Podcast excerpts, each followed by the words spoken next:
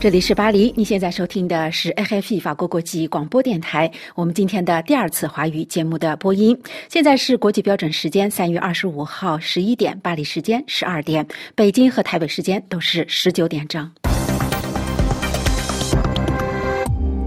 首先，请听新闻的内容提要。中国官方否认找到了东航失事航班的第二个黑匣子的报道。美国总统拜登周五前往波兰与乌克兰的边境，关注难民问题。拜登在布鲁塞尔承诺，如果俄罗斯使用化学武器，北约将作出回应。法国总统马克龙对北约界定所谓的红线保持谨慎的立场，他认为战略上的模糊性和谨慎性更为有效。联合国大会以压倒性多数投票表决要。要求俄罗斯立即停止攻势。俄罗斯军事攻击乌克兰之后，比利时宣布增加该国国防军费十亿欧元。美国与欧盟宣布成立一个工作小组，讨论如何减少欧洲对俄罗斯化石燃料的依赖。德国宣布将大幅减少对俄罗斯能源资源的严重依赖。巴西反对将俄罗斯排除在二十国集团之外。欧盟达成历史性协议，对网络巨头。进行监管。平壤再次发射洲际弹道导弹之后，美国宣布对俄罗斯和朝鲜的实体实施新的制裁。台湾的陆委会提两岸互相承认主权，遭到大陆的国台办批评，这是夹带两国论的死活。下面请听新闻的详细内容。中国官方通讯社新华社周五对此前有关找到了东航失事航班第二个黑匣子的报道予以否认。早些时候，中国民用航空局经营的出版物《中国民航报》在社交媒体上宣布，第二个黑匣子已被发现。随后，这个消息遭到删除。周一失事的飞机是一架波音737-800，从昆明飞往广州，机上载有一百三十二人，包括一。百二十三名乘客和九名机组成员，目前搜救工作继续进行。二十三号已经找到了记录飞机驾驶舱对话的第一个黑匣子，这个黑匣子已被送往北京的民航专业机构进行移码工作。目前搜寻的重点是记录速度、高度和方向等飞行数据的第二个关键黑匣子，其存储的信息有望帮助调查人员确定飞机坠毁的原因。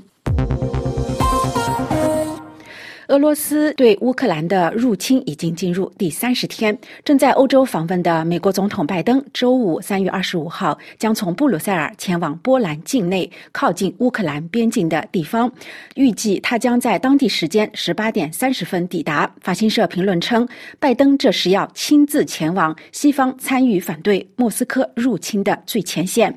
报道表示，在周四马拉松式的出席了北约七国集团和欧盟的峰会之后。拜登周五还将与欧盟委员会的主席冯德莱恩举行会谈，之后他将前往波兰的热舒夫，这个靠近乌克兰边境的城市是西方参与乌克兰的前沿阵地，距离乌克兰边境大约八十公里，而距离乌克兰西部的主要城市仅有两个半小时的车程。目前这里聚集了大量的乌克兰难民。乌克兰波兰的总统杜达将在机场迎接拜登。白宫表示，拜登随后将听取关于为减轻乌克兰平民的痛苦而采取的人道主义的应对措施，以及对逃离战争难民流做出回应的简报。拜登将会见驻扎在这里的美国士兵。白宫还表示，他随后将前往华沙，将发表演讲，介绍自由世界支持乌克兰人民的联合努力，并且要求莫斯科为其残酷的战争负责。而在乌克兰被严重炮击的马里。乌波尔市的局势也在进一步的恶化中。乌克兰方面谴责将居民大规模驱逐到俄罗斯的行为。车臣领导人卡德罗夫则表示，他的民兵与俄罗斯的军队并肩作战，已经占领了这个战略性港口城市的市长办公室。但是这个信息无法得到独立来源的证实。而乌克兰的军队则保证马里乌波尔还没有沦陷。乌克兰军队的总参谋部周五凌晨发布的最新公告表。表示，士兵正在坚守切尔尼格夫城，而且继续击退敌人对首都基辅的进攻。而首都前线的战斗也正在加剧。乌克兰的火箭发射器对俄罗斯发出的炮火作出回应。乌克兰的军队还声称，在亚速海打算进行登陆行动的俄罗斯萨拉托夫号在攻击被占领的贝尔迪安斯克港时被摧毁。据基辅方面，另外两艘俄罗斯的登陆舰也被毁坏。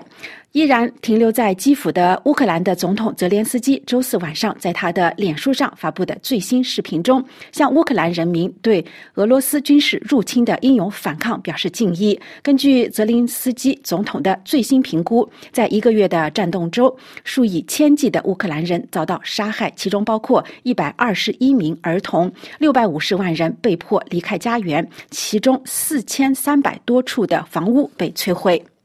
美国总统拜登周四在布鲁塞尔首次承认，如果俄罗斯发动化学武器攻击的话，北约将对乌克兰的冲突作出回应。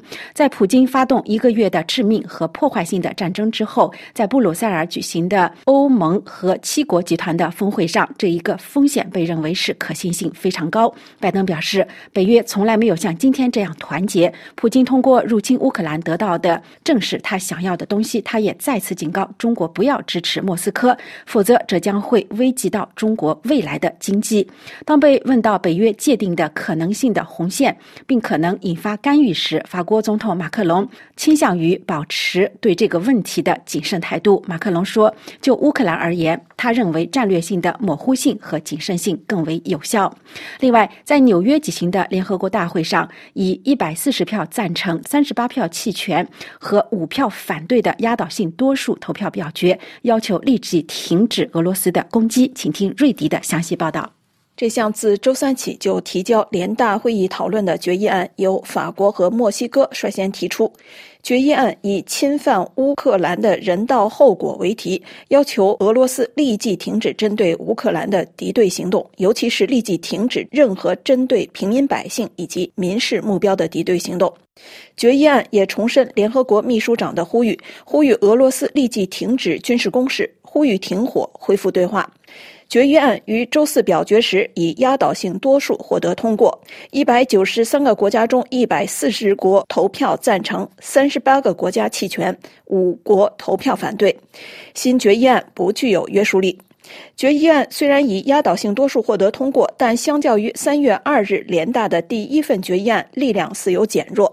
三月二日，联大曾首次针对俄乌战争通过决议案，要求俄罗斯立即停止针对乌克兰使用武力，但一百九十三个联合国成员中，一百四十一国投票支持，三十五国弃权，五国反对，中国在弃权国之列。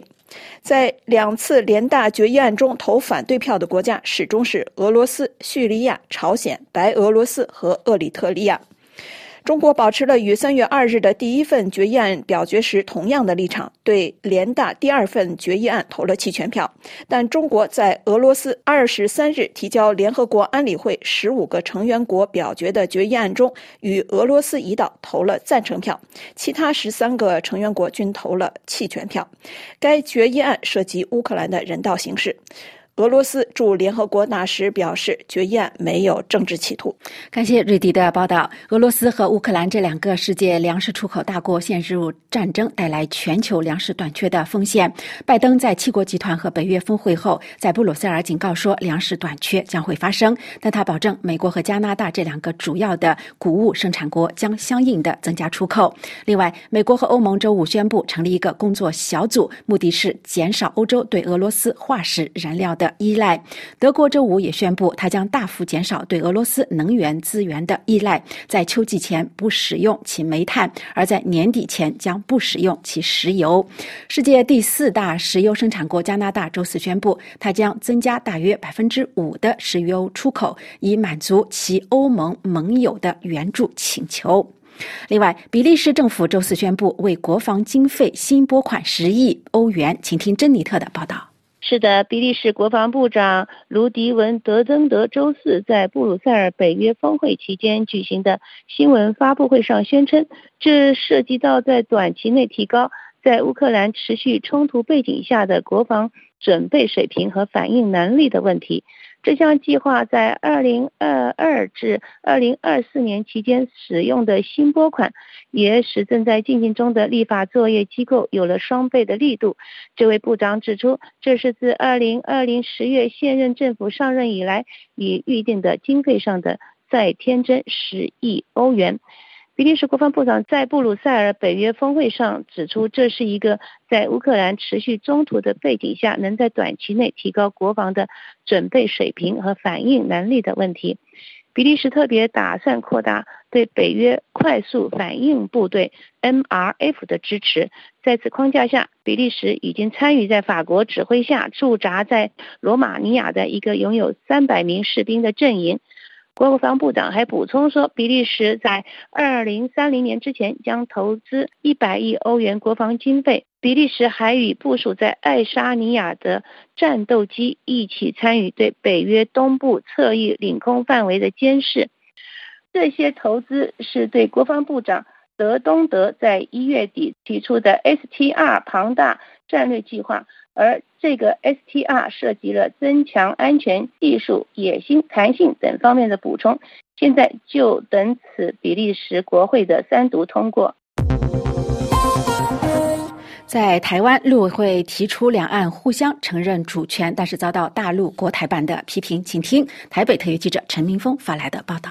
台湾陆委会主委邱泰三二十三号对两岸协商提出一个说法：如果维护中华民国主权不算台独的话。是跟大陆谈判时一个比较好的基本条件。二十四号，他进一步说明他的主张跟蓝营不太一样，两岸应该互相承认主权。邱泰三二十四号在立法院上台被询前，向媒体进一步解释他前一天说维护中华民国主权的相关谈话，指出。他的主张跟马前总统不太一样。他说，国民党在大陆应该要大胆坚持中华民国的主权，而不是互不承认主权。邱泰三说，过去马前总统的说法是互不承认主权，互不否认治权，这已经不足，应该互相承认主权。针对邱泰三的说法，大陆国台办发言人朱凤莲二十四号回应说，陆委会负责人的言论继续混淆是非、颠倒黑白、夹带两国论私货，进一步暴露民进党当局推卸破坏台海和平稳定的责任，持续谋独挑衅的本性。他强调，只有承认九二共识，认同两岸同属一中，两岸关系才能回到和平发展的正确轨道上，舍此别无他途。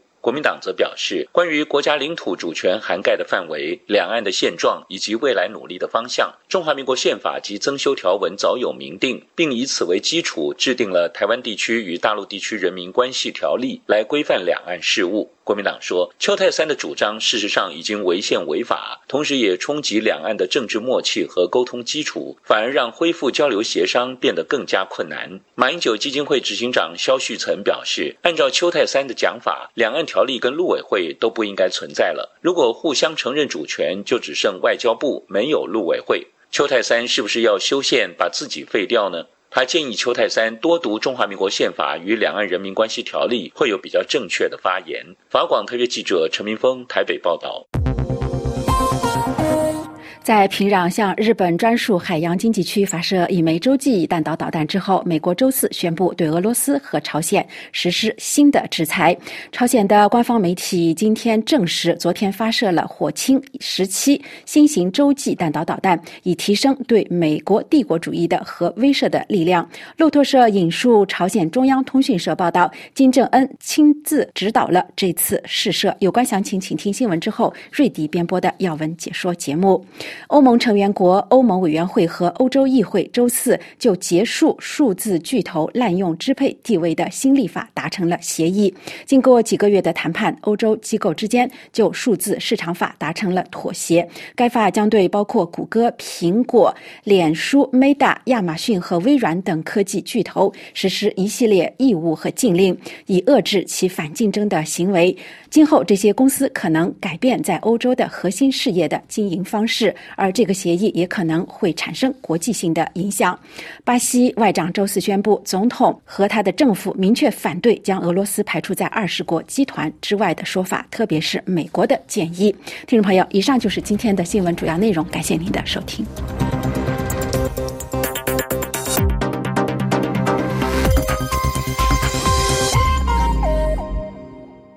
各位正在收听的是 FIP 法国国际广播电台三月二十五日对亚洲地区的第二次华语节目。接下来，请听瑞迪主持的要闻解说。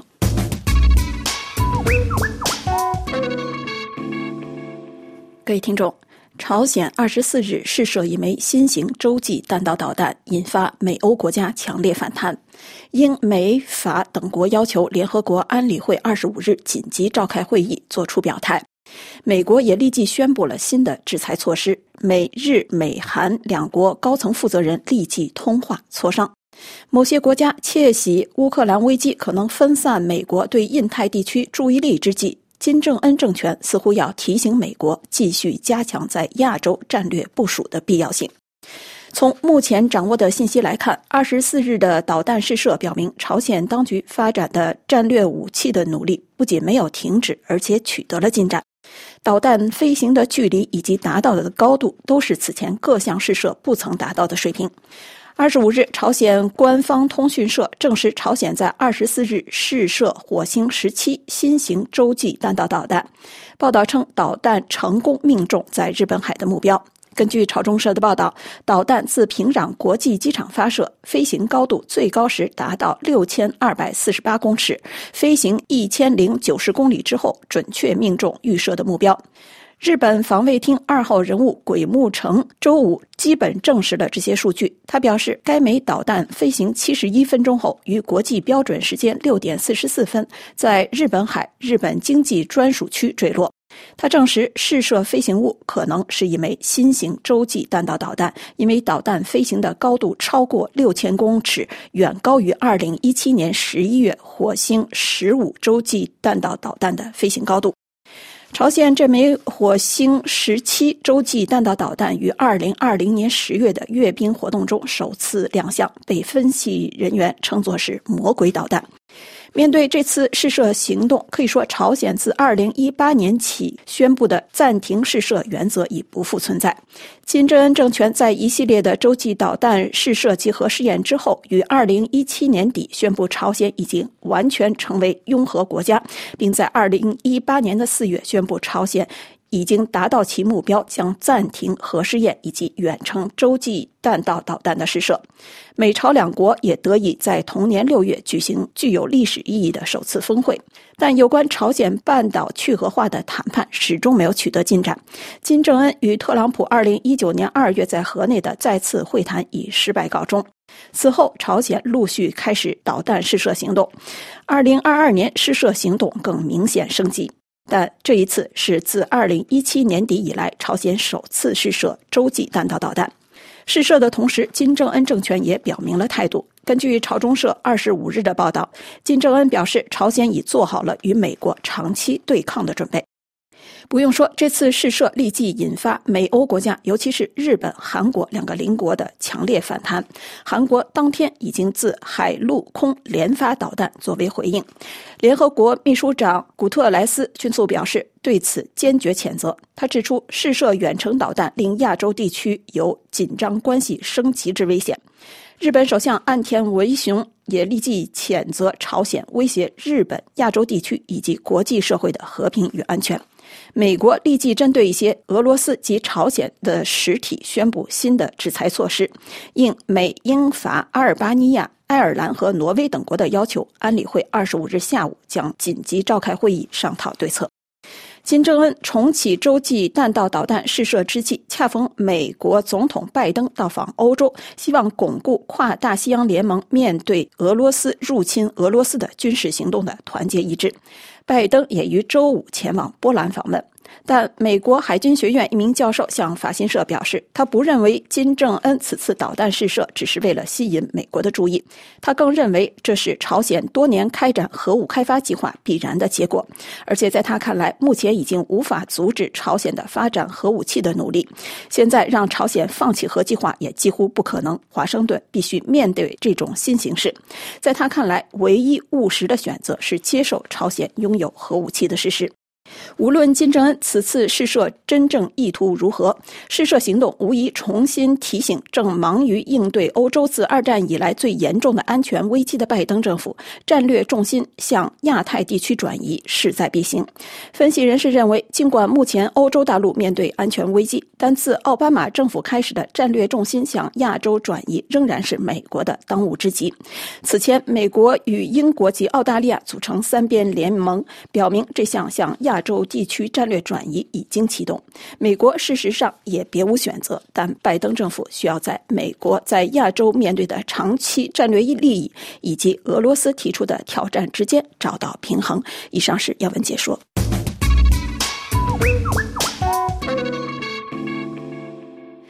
RFI 法国国际广播电台，接下来请听由林兰主持的法国报纸摘要。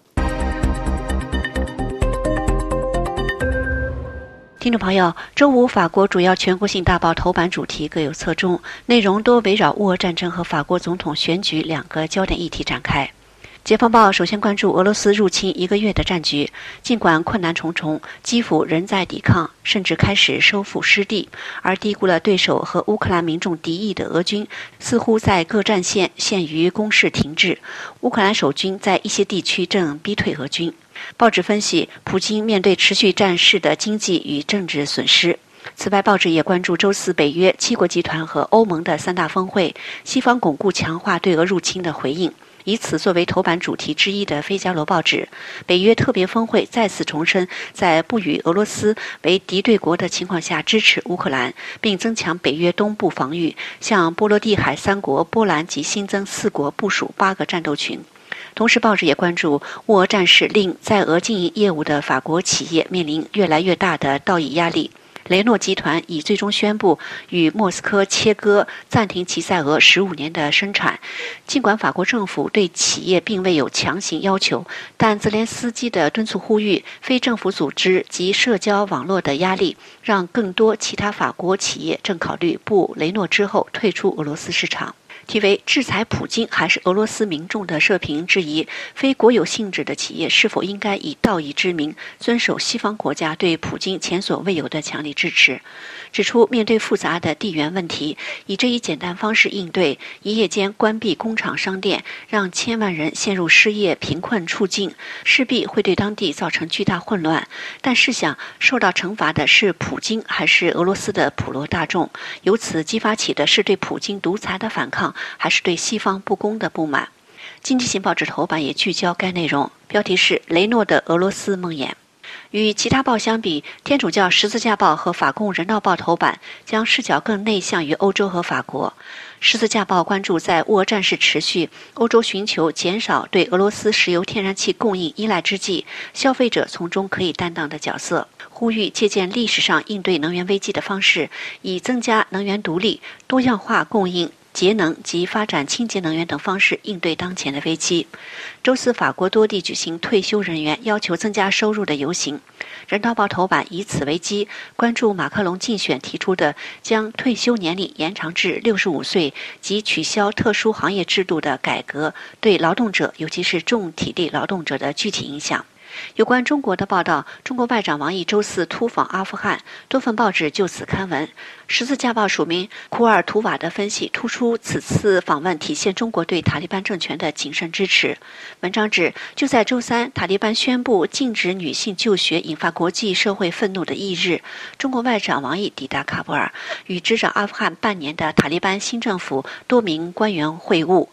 中国这一大国的首访，凸显了双方间经济关系以及更为突出的政治关系的重要性。文章引述法国国际关系研究所研究员马克·朱利安的观察说：“中国与塔利班的伙伴关系是一种务实的，尤其是一种安全的关系。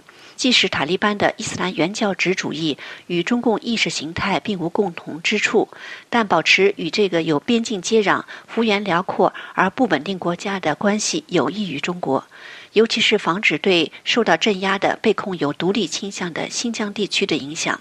北京指控的新疆恐怖圣战运动就与阿富汗塔利班有密切关联。在朱利安看来，北京从未中断过与塔利班的联系。即使是在美军驻阿的二十年间也是如此。在美军撤离喀布尔陷落的前一个月，王毅在天津就接待了一个塔利班高层代表团。这次会晤的目的是确保塔利班的合作，以避免在阿富汗建立维吾尔族的后方基地。本周四，塔利班再次向到访的王毅重申其优先事项之一是地区安全，对中国的所有关切作出回应。分析认为，塔利班急于让中国放心，严重依赖国际援助的阿富汗正经历严重的经济政治危机，迫切需要中国的经济投资支持。而通过回应北京对其疆独反华等运动的要求，塔利班可获得一个强大的盟友。因此，中国可参与阿富汗基础设施建设及极具前景的采矿业的发展。然而，朱利安认为不应高估中国的投资。北京可能会等待喀布尔政权的稳定及国家安全之后，再考虑对阿更为积极的参与。对同一事件，经济性报纸《回声报》的报道侧重访问的经济意义。指王毅与阿富汗外长预定会在下周北京的阿富汗问题会议上见面，但周四王毅在巴基斯坦出席了伊斯兰合作组织会议之后，对喀布尔的突访让双方的会面提前。北京借此可评估双方的经济合作，尤其是加快对阿富汗铜矿及锂矿的开发谈判。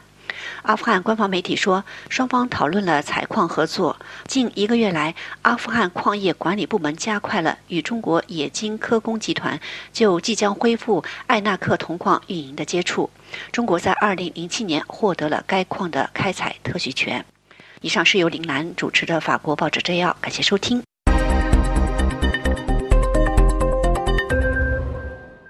FFE 法国国际广播电台，接下来请听由本台台北特约记者陈明峰主持的《台北一周》。今天的话题是：俄乌之战导致台湾研议是否恢复征兵？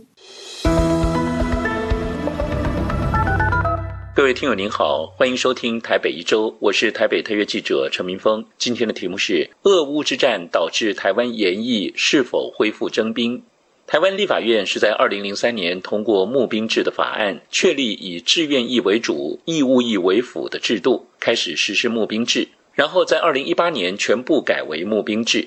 所谓募兵制，就是一般达到役龄的男性不必再当兵，只要接受四个月的军事训练就可以了。阿兵哥从哪里来呢？改由国防部对外招募，政府来给付薪水。这个制度从开始实施到现在已经十九年，即使是全面募兵制，也已经实施了四年多了。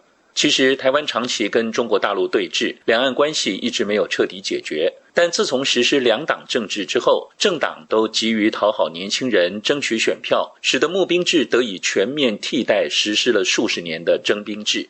但是，蔡英文执政之后，两岸关系急剧恶化，已经有绿营的有识之士开始为募兵制感到担忧。加上近期俄乌之战开打，乌克兰想倒向西方怀抱而不可得，变成烽火连天、遍地焦土，更让台湾的民众忧虑。恢复义务兵役不断成为舆论的话题。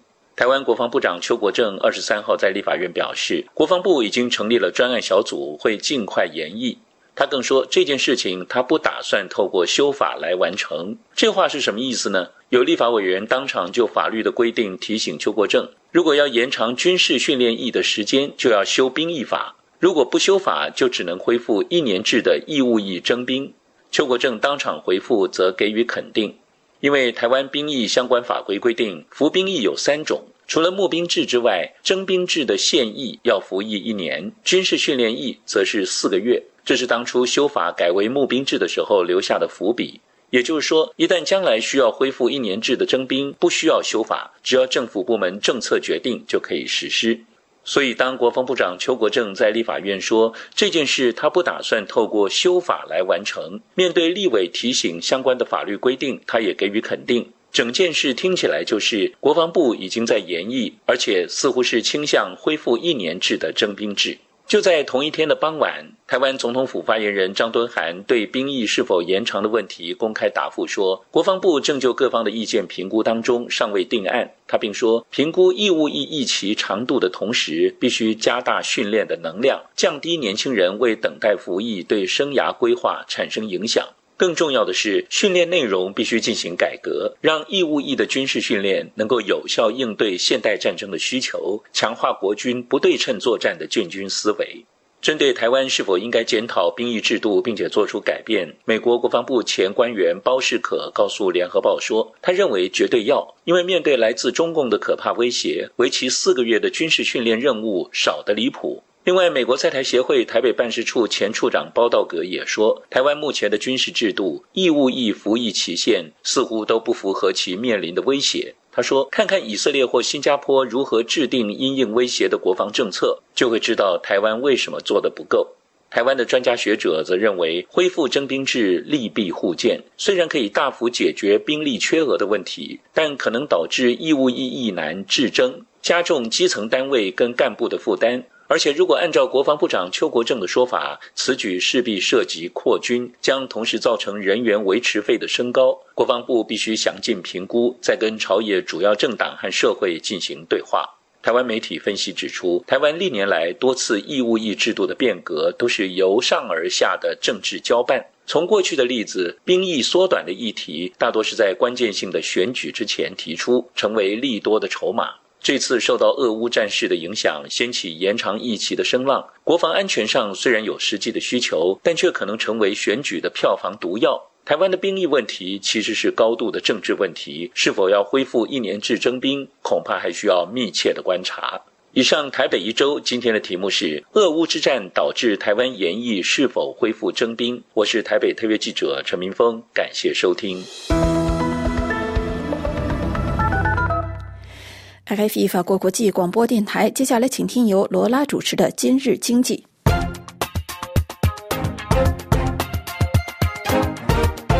各位听众，中国外长王毅周四抵达喀布尔与阿富汗外长会谈，让北京有机会评估两国之间政治经济合作。北京特别关注铜锂等矿藏的开采。北京外交部长王毅首次对塔利班控制下的阿富汗进行访问。王毅是在巴基斯坦伊斯坦堡参加了伊斯兰合作组织会议之后，乘飞机抵达喀布尔。阿富汗外交事务官员塔木齐到机场迎接，提前曾经与北京约定于三月三十日的会晤。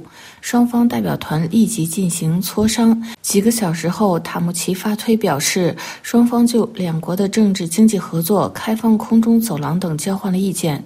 阿富汗巴赫塔通讯社报道，双方谈及开采阿富汗矿产，北京计划开采该国矿产等资源，尤其是铜矿、锂矿。一个月前，阿富汗电视台报道，中国工业代表团与阿富汗官员会晤，希望获得该国的矿产开采权。随后，阿富汗矿产和石油部都确认，正在与中国国有矿产公司和中国冶金科工股份有限公司接触，恢复对艾纳克矿产的开采洽谈。北京在2007年被当时美国支持的阿富汗政府授予艾纳克的开采特许经营合同，北京当时出价三十亿美元。艾纳克位于喀布尔附近，也是世界的第二大铜矿。但是在北京获得合同后，由于在当地发现了大规模古迹。阿富汗战争以及与阿富汗政府在合同条款上的分歧，矿藏开采工作从未开始。另外，最近几周，数十家中国的矿产公司已经到达喀布尔，寻求拿下其他矿产区的的合同。此外，中国也在洽谈启动阿富汗北部哈姆河地区的油气田的相关工作。此外，阿富汗拥有巨大的锂矿储量，同时吸引中国公司的兴趣。中国是世界上最大的电动汽车生产国，锂矿是制造电动汽车和手机等电池重要的稀有金属。分析指出，阿富汗虽然是世界上最贫穷的国家之一，但是其多山的地质环境中蕴藏着巨大的财富。包括黄金、矿石、煤炭、石油和天然气、锂矿、铜矿等稀有金属。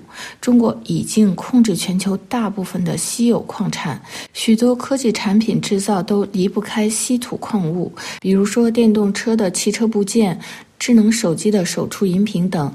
对于塔利班政权来讲，包括太阳能、风能电厂和锂矿等稀有金属，属于能源转型的重要战略物资。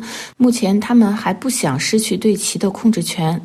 早在2020年，如锂、钴、石墨、硅等已经被欧盟列入其能源独立至关重要的三十种原材料官方清单。在美国和北约军队撤出阿富汗后，塔利班随后立刻在8月15日攻克喀布尔。北北京一直试图与这一伊斯兰原教旨主义组织保持联系。阿富汗受到国外数十亿资产被冻结，以及停止了二十多年来国际援助的影响，该国正面临严重的经济、金融和人道危机。迄今为止，还没有一个国家正式承认喀布尔的塔利班政权。但与西方大国做法不同，中国在塔利班控制阿富汗后，始终保持在该国驻喀布尔的大使馆的开放。北京希望阿富汗政权稳定，同时希望获得回报。目前面临前所未有危机的塔利班政权将中国视为投资和经济支持的重要来源。塔利班接受中国物资的进入，无论是直接的还是间接，通过巴基斯坦，甚至通过阿富汗于2016年加入的新丝绸之路等渠道，以便维持其政权的稳定。各位听众，今天的今日经济节目由罗拉编辑播报，跟大家介绍王毅到访阿富汗，加快与塔利班谈判铜锂矿藏的开采。感谢各位的收听，也感谢法广技术人员的合作。我们在下次节目中再会。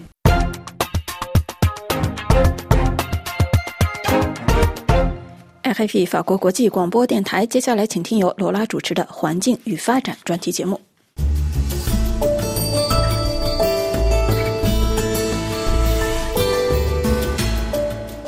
各位听众，亚马逊雨林被誉为地球之肺。最新科学调查报告显示，随着近年全球极端气候发生频率加大，以及人类活动的加剧，如过度砍伐和焚烧，让亚马逊雨林逐渐受到难以逆转的伤害。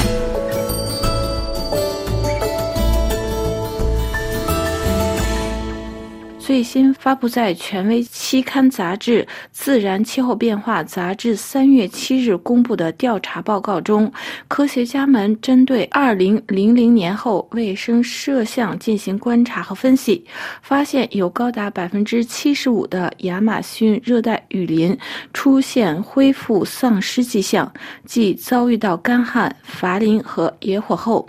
亚马逊雨林本身很难以自愈。科学家们利用最新的影像进行分析，指出亚马逊雨林恐已逼近临界点，有可能将退化为热带草原。来自英国埃克塞特大学波茨坦气候影响研究所和德国慕尼黑工业大学的三位科学家们研究了亚马逊热带雨林复原弹性现象，就是研究诸如气候事件和干燥干扰之后，亚马逊雨林恢复稳定状态能力。大家知道，亚马逊雨林在调节气候中起到关键作用。如这片热带雨林能够吸收空气中大约九百亿吨二氧化碳，把这些二氧化碳主要存在树木中，部分存在土壤中，相当于全球几年的二氧化碳排放量。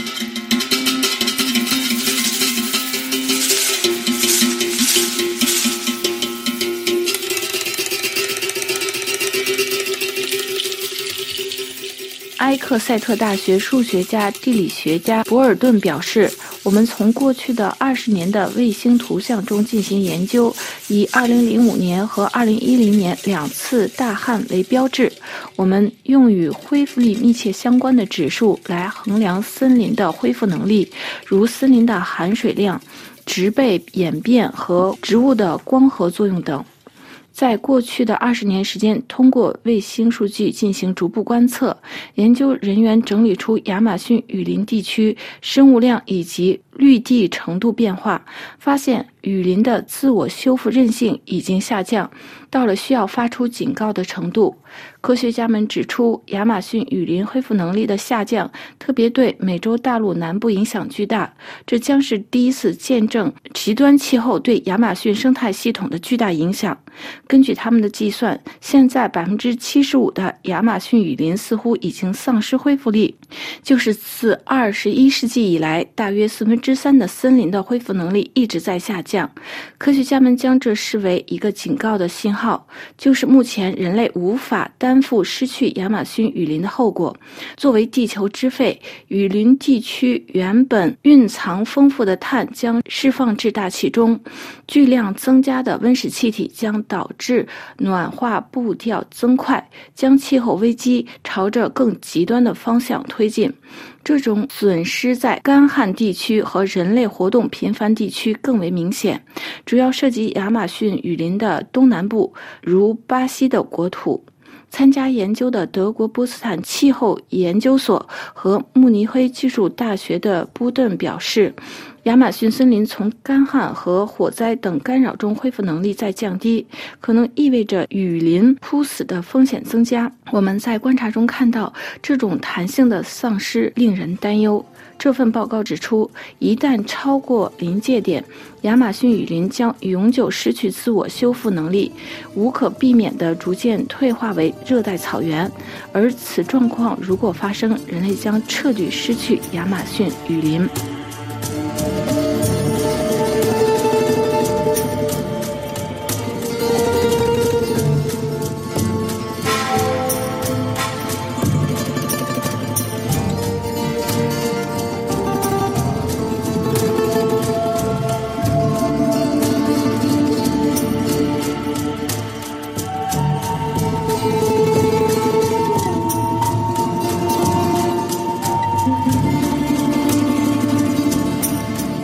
在《自然》上发布的这份调查报告强调，卫星图像数据分析显示，亚马逊森林的恢复能力正在丧失，主要是由于砍伐和燃烧双重压力造成。目前尚不清楚人类造成气候变化影响有多大，但未来可能会产生重大影响。亚马逊雨林是一个独特的生物多样性的宿主，通过其巨大的蒸发作用，对整个南美洲的降雨产生了强大的影响，并储存了空气中的大量的碳。即使部分森林枯死，这些碳也可以。以温室气体形式释放，而且进一步导致全球变暖，这就是热带雨林与全球息息相关的原因。参加研究的物理学家波尔表示：“我们观察这些结果与联合国政府间气候专门委员会的预测相吻合，预测未来几十年降水量将减少，这意味着影响可能比预想的还要严重。”热带森林到大草原的临界点也可能比目前设想的更接近。我们看到，自21世纪以来，雨林恢复力不断下降，但我们无法判断何时可以发现雨林到稀树草原的潜在转变。但可以观察到这一点时，阻止热带雨林的衰退可能为时已晚。这项研究是欧洲地平线2020计划资助的地球系统引爆点的项目的一部分。科学家们一直在研究过去几十年亚马逊森林恢复能力变化迹象的具体观察数据。另外，来自波茨坦气候影响研究所和埃克塞特大学全球系统研究所的团队，使用了先前已经用于格陵兰岛冰盖和大西洋翻转环流的稳定性指标。这些系统指标旨在通过识别天气变化反应来预测系统走向。对代表森林生物量和绿色度的两个卫星数据分析揭示了关键的减速。这种临界减速可以被视为恢复力的减弱，而恢复力通常使用系统扰动后恢复到平衡状态。埃克森特大学全球系统研究所布动表示，如果一个系统只考虑其平均状态，那么系统可能看起来是稳定的。但用创新的统计方法，可以更仔细地观察数据，揭示其弹性损失。之前基于计算机模拟的研究表明。在平衡状态出现强烈变化之前，大部分亚马逊地区可能已经出现枯死。我们现在观察分析显示，在许多地区，这种稳定状况似乎已经开始发生了转变。分析指出，其主要原因是人类的活动，人类的生产和生活活动导致全球变暖，将导致亚马逊地区全面干旱，而且人类社会不断向该地区修建道路、砍伐热带雨林、扩大居民点，人们可能更多的进入森林。这些数据证实，靠近人类土地利用的地区受到威胁更大。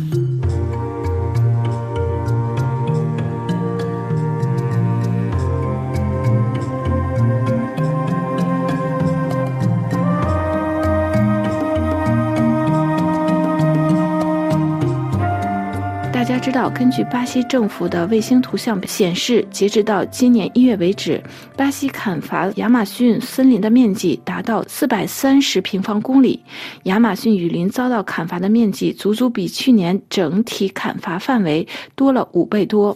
这也是近五年来亚马逊遭受砍伐范围最多的一次。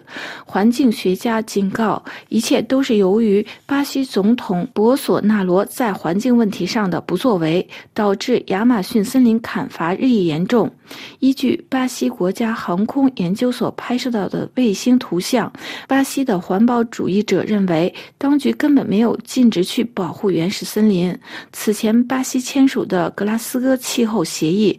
有关砍伐森林的条款中，约有一百个政府代表答应在二零三零年前控制并减少对森林树木的砍伐数量。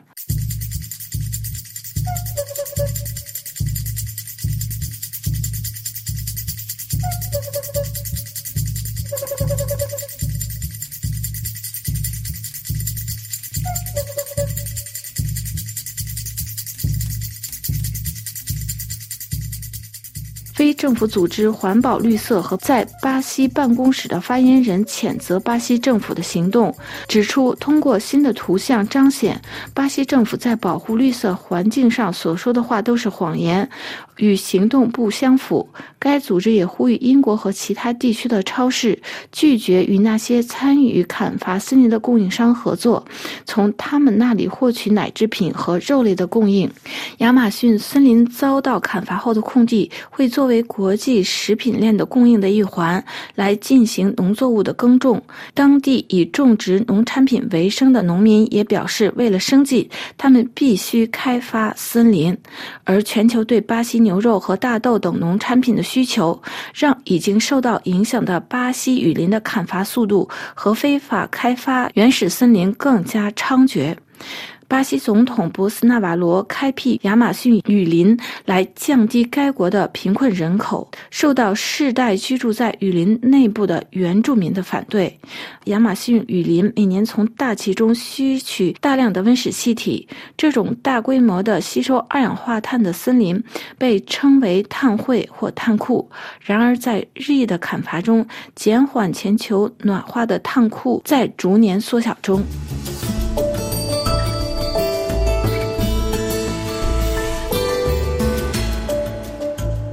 各位听众，今天的专题节目由罗拉编辑播报，跟大家介绍极端气候和过度砍伐、焚烧，让亚马逊雨林正在失去其恢复力。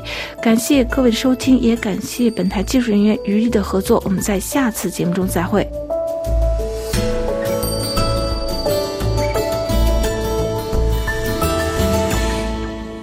RFI 法国国际广播电台，接下来请听由珍妮特主持的法国美食专栏节目。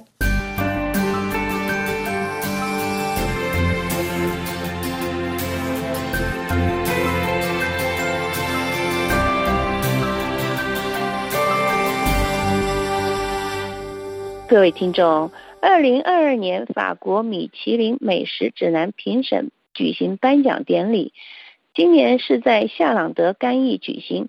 评审结果遴选出两位新的三星级的大厨，有东特科和德瓦斯诺两名，还有六名新的两星级大厨，以及八十七颗绿星级大厨，四十一位首次中奖的星级大厨。米其林典礼首次走出巴黎，其法国版的米其林指南颁奖仪式在三月二十二日在甘邑省的夏朗德。一个剧院阿旺塞的举行。米其林指南国际总监普莱内克说，法国米其林星级厨师百分之八十都在巴黎大区以外的地方。这个本来。于二零二一年计划在异地举行的颁奖典礼被新冠病毒所挫败，并将在未来几年会继续前往在外地举行，以响应先前的大厨 b i d e n d o n 的愿望，也就是反映风土的多样性，并突出生产者的工作。今年有两百名厨师前往并参加，呃，两位四十岁诺曼底获奖人的加冕典礼，也就是 Arnaud Donker 还有 Dimitri Poissonneau。这是此次米其林颁奖推广活动中仅有的三颗星获奖大厨。第一个是在其开业仅仅只有六个月的餐厅 b l a n y G 的之后，就一锤定音获奖了。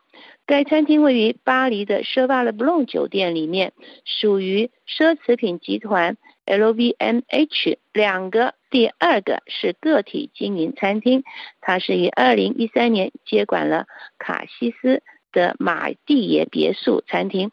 他的妻子玛丽耶勒是主餐厅担任餐礼主持人。如果美食界猜测 Arnaud Donker 能赢得多少的马克龙？也就是星星，那么 dmitri t o n o z o 的奉献就是一个惊喜。他谨慎而久坐不动，不在电视上露面，只在 Instagram 的上面讨论自己的工作。他曾在布里斯托利、还有卢卡斯卡顿以及伯纳德考克德的厨房里面工作实习过。他有一种微妙而引人注目的美食，是对南方美食的歌颂。这是米其林指南指出的。法国《世界报》报道，今年米其林美食指南的评审颁奖没有出现什么波澜，整个法国地区都是有获得星级的大厨。此次的米其林颁奖给美食领域的明星大厨，如刚才提到的 Elena d a r o z o 以及还有其他的 Anne Sophie Big，还有 Pierre Garnier 以及 Alain Dugas、伊勒古贡，但也奖励以前的顶级厨师，例如。Victor Mercier，还有 Guillaume Bab 以及 Matthias Mark 等大厨，都是以媒体曝光为导向的大厨。他们的才华和参与度是毋庸置疑的。例如，David Bizet，还有 Julien Dumas 等的大厨，在最后一个列别中，像是 Alexandre Goujon 以及 Alexandre Gauthier 等一些大厨，仍然停滞在。此前获得过两颗星记录的水平而已，这也打乱了各方的预测，这也让那些对米其林指南的批评者抨击说，米其林的这些获奖人的选择永远是那么的不透明。对于这个二零二二年。份的米其林颁奖统计数据相当的稳定，有六颗星的、两颗星级的米其林大厨，比去年增加了四个人，还有四十一人首次获得米其林的星星大厨。在二零二一年，这只有五十四家。去年总共有六百二十七家餐厅获得米其林的星星，比二零二一年减少了十一家的餐厅。各位听众，以上节目是由珍妮特为您主持的，也谢谢法国同事苏菲亚的技术合作，同时更感谢您忠实的收听。我们下次节目再会。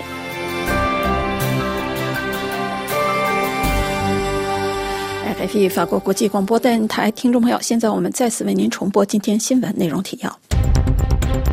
中国官方否认找到了东航失事航班的第二只黑匣子。美国总统拜登周五前往波兰与乌克兰边境。关注难民问题，拜登在布鲁塞尔承诺，如果俄罗斯使用化学武器，北约将作出回应。法国总统马克龙对北约界定所谓红线持谨慎立场，认为战略上的模糊性和谨慎性更为有效。联合国大会以压倒性多数投票表决要求俄罗斯立即停止攻势。俄罗斯军事攻击乌克兰之后，比利时宣布增加该国国防经费十亿欧元。美国和欧盟宣布成立工作小组，讨论如何减少欧洲对俄罗斯化石燃料的依赖。巴西反。对将俄罗斯排除在二十国集团之外，欧盟达成历史性协议，对网络巨头进行监管。平壤再次发射洲际弹道导弹之后，美国宣布对俄罗斯和朝鲜实体实施新的制裁。台湾陆委会提两岸互相承认主权，国台办批加代两国论死火。RFI 法国国际广播电台，本台三月二十五日对亚洲地区第二次中文广播到此即将结束。接下来是我们的法语教学节目时间，为您播出 Parlez-vous Paris 第一课。本台本次节目也将在这次法语课后全部结束。今天的节目由瑞迪主持，感谢苏维奈的技术合作，感谢您收听。我们明天北京时间六点到七点收听我们的第一次中文广播。明天再会。Parlez-vous Paris? Parlez-vous Paris? Parlez-vous Paris? Bonjour, je m'appelle euh, David Angelo, j'ai 34 ans, je suis originaire du Soudan, qui est le Sud-Soudan maintenant, et je suis prof d'anglais et musicien. Ah, ça fait 4 ans que je suis à Paris, je suis jamais monté euh, dans le Tour Eiffel, je n'ai pas eu l'occasion, donc je voudrais bien savoir qu'est-ce que ça donne de hauteur, qu'est-ce qu'on voit? 大力的是一位来自南苏丹的英语教师，他在巴黎已经居住了四年，但却从来没有登上过巴黎最著名的建筑物埃菲尔铁塔 La Tour Eiffel。今天我就与他约在埃菲尔铁塔下见面。Bonjour David. Bonjour. Ça va Ça va bien. Là, on est juste en dessous de la Tour Eiffel. C'est le monument par excellence qui symbolise Paris. hein. Donc euh, quand on dit Paris, tout de suite on imagine, on voit le Tour Eiffel. 毫无疑问，埃菲尔铁塔是巴黎的象征。不过，正像大多数巴黎人，大卫的一看铁塔下的长龙就发怵。大卫的很走运，今天我们将乘工作电梯上铁塔，准备出发。Ça va vite。 我们要在二楼与向导 Monsieur Labaudet 见面，他是一位城市艺术发烧友，他将对铁塔下的景观做详细解读。Waouh, magnifique 哦，景色太壮观了 Waouh, super 啊！这位就是 Monsieur Labaudet。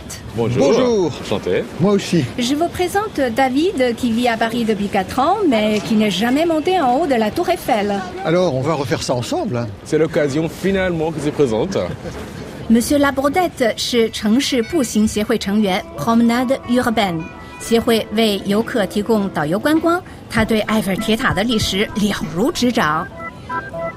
À quelle occasion a été construite euh, la Tour Eiffel C'est à l'occasion de l'exposition universelle de 1889 que le comité d'organisation a demandé une tour à cet emplacement. Et on a choisi le projet de Gustave Eiffel. 铁塔是为迎接1889年世界博览会兴建的。其实当年还有很多设计方案参与竞争，比如一座可以照亮整个巴黎的巨型灯塔。 但最终被选中的是建筑师古斯塔夫·埃菲尔的设计方案。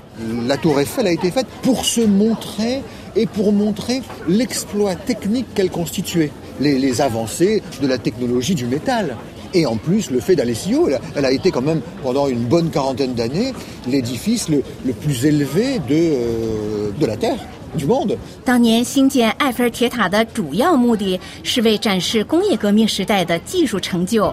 在接下来的四十年间，铁塔一直是世界最高建筑，直到纽约克莱斯勒大厦出现。Est-ce que euh, le reste de Paris a été construit par rapport au Tour Eiffel ou c'est- il n'y a pas de lien La tour Eiffel a pris place dans un paysage parisien déjà bien ancré et évidemment, lui a donné une originalité très particulière. 不，大卫的巴黎城不是围绕埃菲尔铁塔兴建起来的。c'est qu'il y a l'école militaire sur la rive gauche, il y a le palais du Trocadéro sur la rive droite, et on a placé la tour Eiffel en fonction de ce qui existait déjà. 埃菲尔铁塔就伫立在塞纳河左岸的军事学院 L'École Militaire 和右岸的 Palais du Trocadéro，也就是现在的夏约宫之间。它的确有点鹤立鸡群。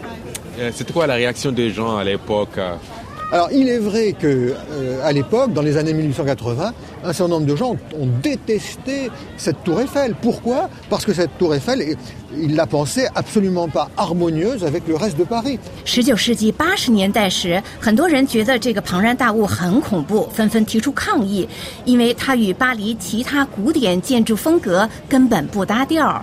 Et ce qui est étonnant, c'est qu'aujourd'hui, c'est précisément ce contraste énorme avec le reste de Paris qui fait son intérêt. 但恰恰是这种不搭调，使铁塔成为今天巴黎的文化象征。 Alors, à partir du milieu du XXe siècle, alors, au moment où Paris a été la, la première destination touristique mondiale, alors à ce moment-là, évidemment, pour les touristes qui viennent ici, ça permet d'avoir ce point de vue de haut sur Paris. 自上世纪五十年代起，巴黎就是全世界游客的首选观光地，埃菲尔铁塔更是举世闻名。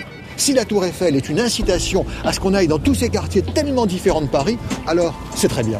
Monsieur Labordette 认为，登高远眺城市名胜古迹，能激发人们做深度参观的欲望。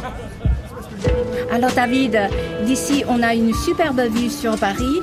Ça change un peu notre perception de la ville, non Bien sûr, comme ça on voit mieux Paris. On voit les, les grands axes et les lieux euh, importants de la ville. 从这个高度俯视全城，更能看清城市的整体布局。Monsieur Labordette 将为我们细说巴黎的主干道和名胜古迹。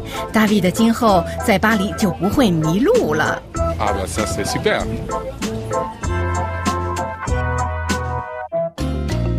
RFI. Les voix du monde.